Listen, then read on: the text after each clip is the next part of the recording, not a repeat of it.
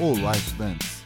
Sou o professor Marco Nunes e este podcast é uma revisão rápida do Nerd Curso Biologia sobre o anfioxo, o cordato modelo. O anfioxo é um pequeno animal aquático marinho. Vive parcialmente enterrado na areia, com a cabeça exposta, filtrando micro-organismos da água.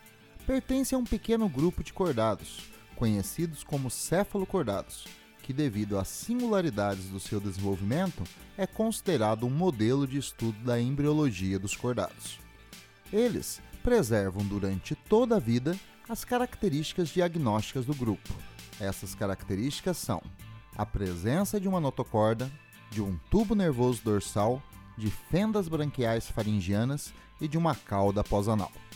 A notocorda é um eixo de sustentação de consistência gelatinosa que se estende da cabeça até a cauda do anfioxo. Nos cordados vertebrados, a notocorda é destruída e substituída por um outro eixo de sustentação, a coluna vertebral. O tubo nervoso dorsal é um cilindro oco que se estende da cabeça até a cauda do anfioxo, consistindo no seu sistema nervoso. Nos cordados vertebrados, a parte da frente do tubo nervoso dorsal se dilata, formando o encéfalo, e a de trás, a medula espinhal.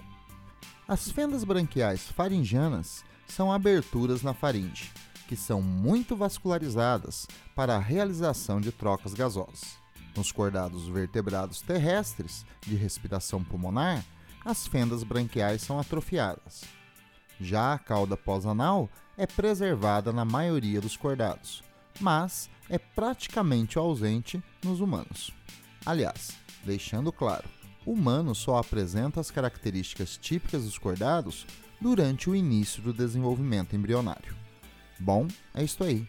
Continue firme nas revisões do Nerd Curso Biologia e bom estudo!